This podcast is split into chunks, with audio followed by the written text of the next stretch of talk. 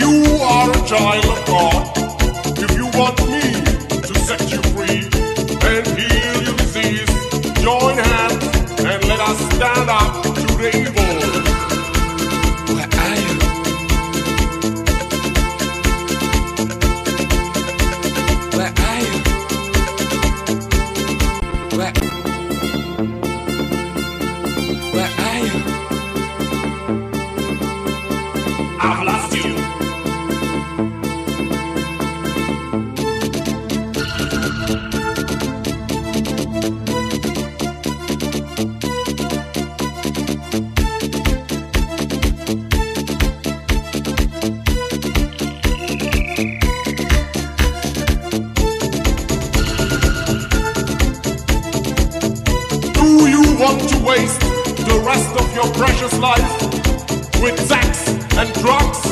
Oh no! God have mercy!